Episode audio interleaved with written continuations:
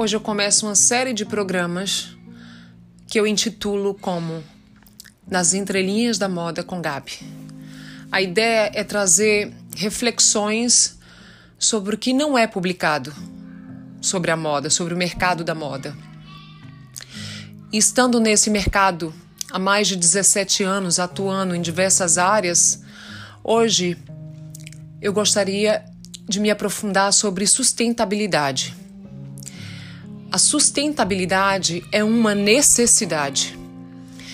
E para que ela aconteça no mercado da moda, a cultura da moda, a cultura do consumo, precisará sofrer modificações. E são essas modificações que eu gostaria de discutir com vocês, aqui e agora.